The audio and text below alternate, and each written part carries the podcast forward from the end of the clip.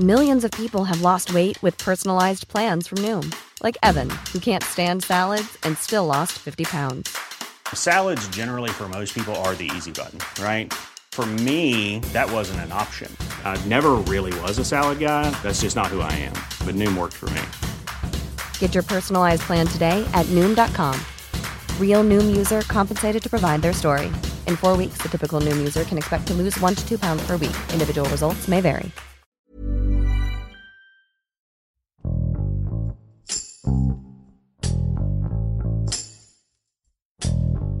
La declaración patrimonial y de intereses es un mecanismo que permite a la ciudadanía conocer los ingresos de los servidores públicos y que los organismos de control puedan darle seguimiento a la evolución del patrimonio de los funcionarios para identificar si existen posibles casos de enriquecimiento inexplicable o injustificado. Este año se presentaron declaraciones por parte de los funcionarios del gabinete del presidente Andrés Manuel López Obrador que indican ingresos millonarios y que dan cuenta de mayores ganancias en actividades privadas distintas a las que reciben en su cargo público, lo que deja en duda si la política de la austeridad republicana echada a andar por el gobierno de la 4T se está poniendo en práctica. Rivelino Rueda, reportero de El Sol de México, nos cuenta por qué las declaraciones de algunos servidores públicos llaman la atención y señala cuáles son las actividades con las que reciben más dinero. Yo soy Hiroshi Takahashi y esto es Profundo.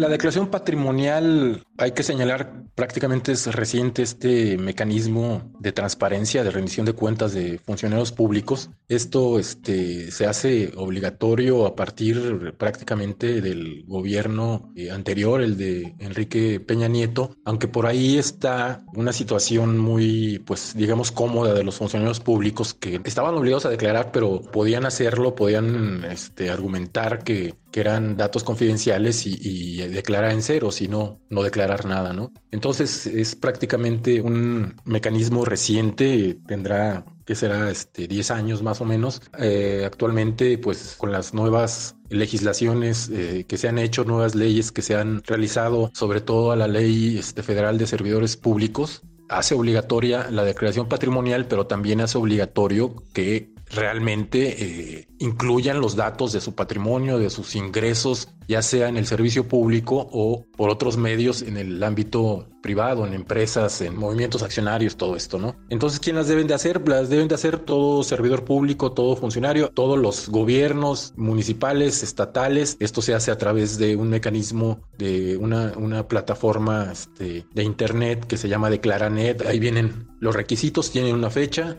límite, el 31 de mayo es la fecha límite para que se presenten la declaración anual de los ingresos que recibieron en el año inmediato anterior. En este caso sería del 1 de enero al 31 de diciembre de 2021. Se les da este plazo de cinco meses para que hagan la declaración y, y ahí queda, ¿no? Si no se presenta a tiempo, hay sanciones administrativas. Y el propósito de estas declaraciones patrimoniales, pues, ¿cuál es? Pues hacer transparente los ingresos de los funcionarios públicos que rindan cuentas. ¿Por qué? Pues porque son personas que reciben recursos de todos los mexicanos este, que pagan a través de sus impuestos y también sirve para medir cómo va subiendo el patrimonio o manteniéndose este, estable, pero sobre todo aquí permite medir si hay pues una duda o algún hecho que llame la atención de que exista una compra de una casa siendo funcionario público, que se paga el contado o de automóviles o de cuentas bancarias. Entonces, este, prácticamente es el propósito que el ciudadano común conozca cuál es la situación patrimonial y también en esta declaración se pide la declaración este, no conflicto de intereses, entonces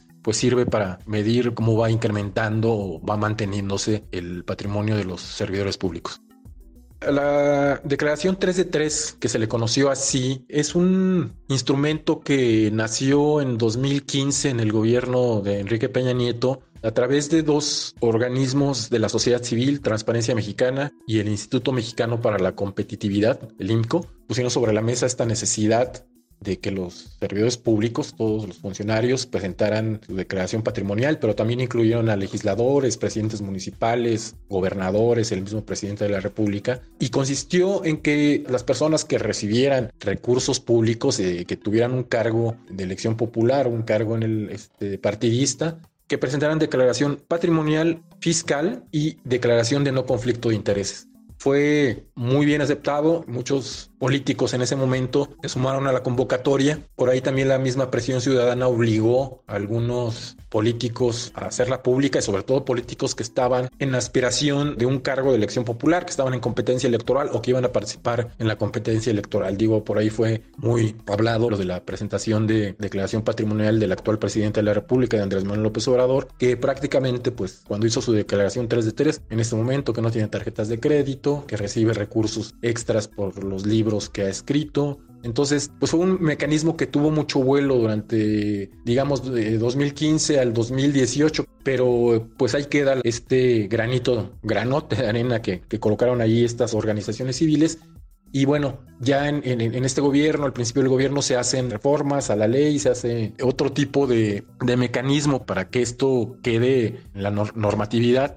Este es prácticamente el contexto, en eso se diferencia la 3 de 3, un organismo ciudadano, esto es una obligación, esto está en ley, la ley federal de servicios públicos, hay sanciones si se miente, si no se declara. Los políticos, los integrantes, los miembros del gabinete que están en la plataforma, digamos, de la sucesión presidencial, Marcelo Ebrard Casaubón, Adán Augusto López Hernández, secretario de Relaciones Exteriores, secretario de Gobernación respectivamente, dos de los cargos prioritarios principales dentro de la Administración Pública Federal, en el caso de Marcelo Ebrard, por ahí destaca la renta de un inmueble. Esto no lo había declarado en ocasiones anteriores, ni en la de 2019, ni en la de 2020, ni en la de 2021. Que está arrendando este inmueble es un inmueble que renta por un valor de 1.320.000 pesos cuando él tiene un ingreso eh, como servidor público, ingreso anual de 1.611.721 pesos es similar lo que recibe como servidor público a lo que tiene de ingreso por el arrendamiento de este inmueble. Y también por ahí destacan obras de arte, colecciones de obras de arte de, joyas. De estas colecciones son 2.800.000 pesos, son herencia, ahí especifica que son herencias. Eh, el caso de Adán Augusto eh, destaca sobre todo un inmueble, la compra de un inmueble, pero al contado, por 10 millones de pesos en 2020, pero esto lo hace el actual secretario de Gobernación cuando todavía era gobernador de Tabasco. También llama la atención que participa en empresas inmobiliarias en Tabasco, ¿no? También por ahí eh, llama la atención el caso de Javier May, el actual titular del Fondo Nacional de Turismo de Fonatur.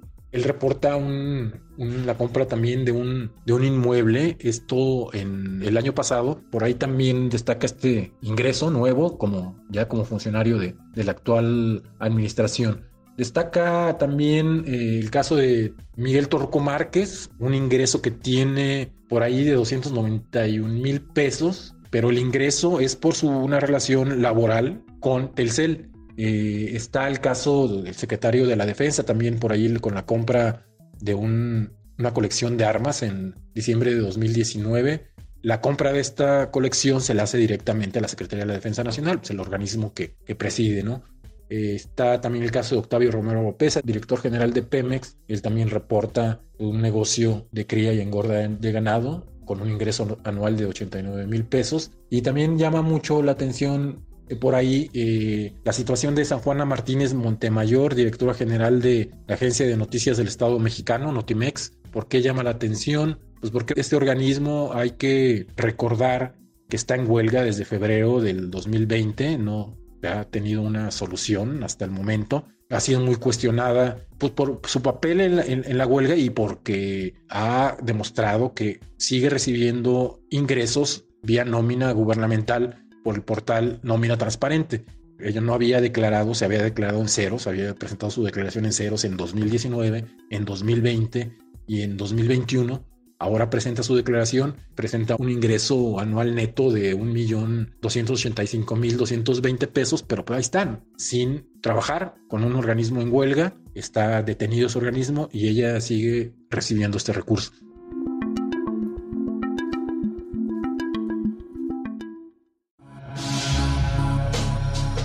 En primer lugar, refleja una contradicción ahí en el discurso de austeridad republicana que no solo ha venido manejando Andrés Manuel López Obrador desde que fue jefe de gobierno capitalino del año 2000 al 2005, en sus tres campañas presidenciales también fue una de sus banderas principales la austeridad republicana y como presidente de la República pues inmediatamente después de su toma de protesta impulsa esta ley que ya está dentro de la normatividad eh, jurídica mexicana, la Ley Federal de Austeridad Republicana, la puso sobre la mesa en el Congreso, se aprobó y ahí está. ¿Qué dice esta ley? Pues prácticamente eh, ahorros y cómo tiene que ser la forma de comportarse de un funcionario público en, una situación de un país con alta desigualdad, ¿no? El derroche que se vio en gobiernos anteriores era indispensable borrar eso, acabar con, con eso. Pues bueno, viene a marcar un antes y un después con los gobiernos anteriores, pues que se caracterizaron. El principal ejemplo pues está ahí, ¿no? Y que ha sido un pendiente de la administración de López Obrador, está ahí con la compra de un avión presidencial que pues era ostentoso en un país con graves o grandes desigualdades como es México. Entonces el, discurso y el discurso siempre se han mantenido que tanto él como todos los, los servidores públicos de la Administración Pública Federal, pero también específicamente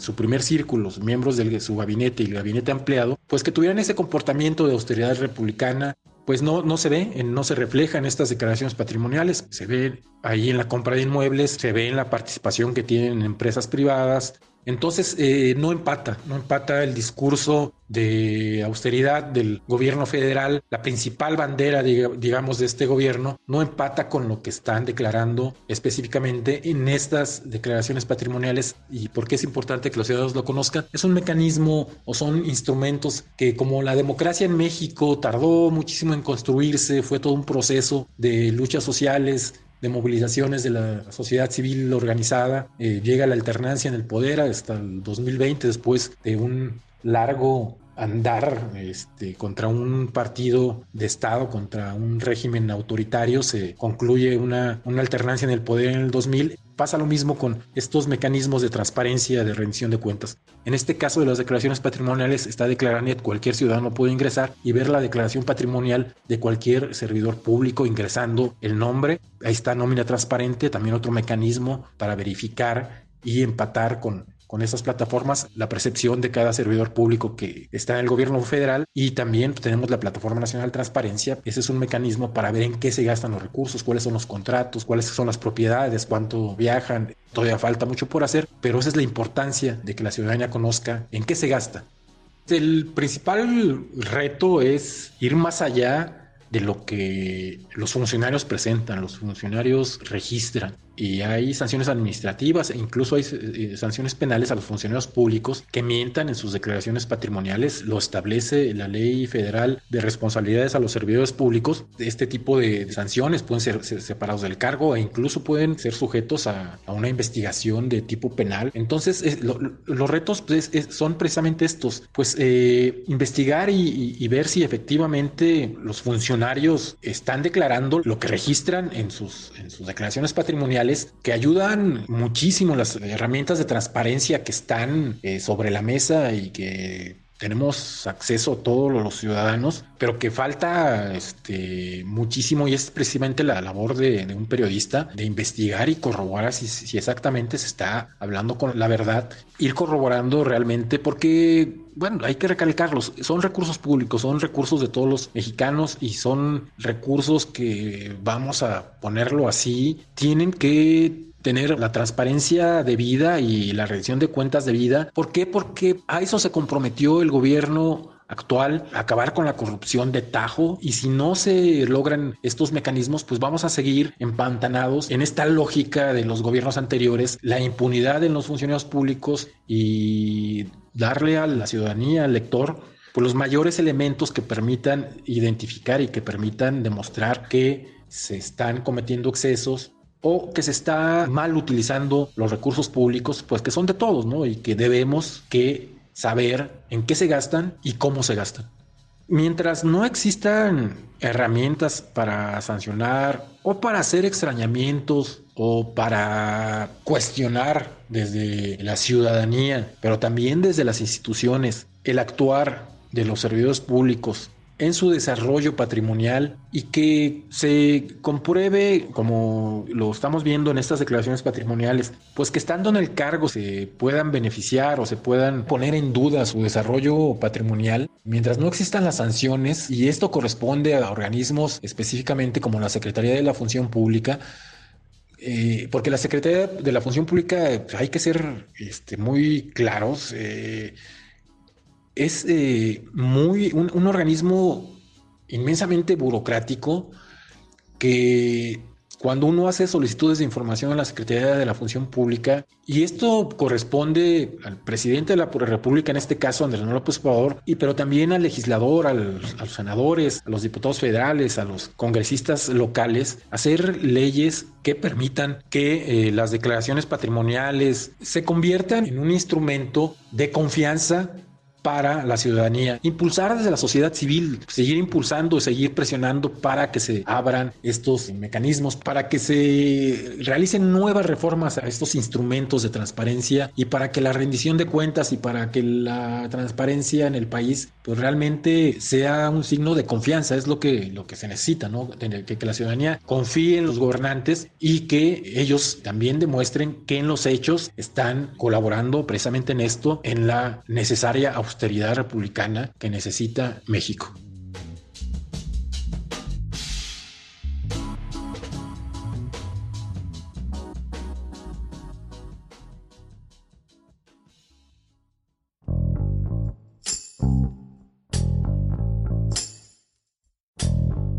Escuchamos a Rivelino Rueda desde la Ciudad de México, quien explica las diferencias entre la declaración patrimonial y de intereses y la declaración de las 3 de 3, así como las posibles sanciones que podrían ocurrir en contra de los funcionarios que no las presenten o que omitan la mención de otros ingresos. El presidente Andrés Manuel López Obrador también dio a conocer su declaración en la que reportó un único ingreso durante el año 2021, con una cantidad de 1.628.000 pesos por su cargo público.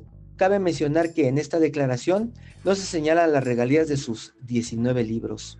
El manual de percepciones de los servidores públicos emitido por la Secretaría de Hacienda ordena que ningún funcionario podrá recibir una retribución mayor a la del presidente de la República, aunque existen excepciones, como ciertos mandos militares y quienes hagan trabajos técnicos o especializados, cuyo salario extra no debe sobrepasar la mitad del ingreso del mandatario. El presidente ha llamado en varias ocasiones al ejercicio de la transparencia. Incluso a inicios de este año afirmó que únicamente trabajaría con quienes declaran en tiempo y forma sus bienes. Sin embargo, hubo funcionarios de la 4T que declararon ganancias anuales superiores a las del presidente, sin tener algún trabajo extra. Esto pone en tela de juicio que la política de austeridad republicana se esté ejerciendo adecuadamente.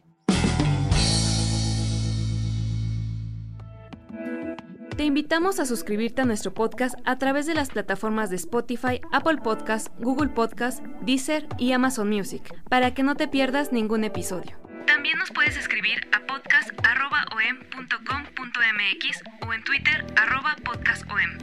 Te recomendamos escuchar Economía Pesada, un podcast donde nuestros mejores reporteros de finanzas explican de manera clara y directa la actualidad económica de México. Hasta la próxima.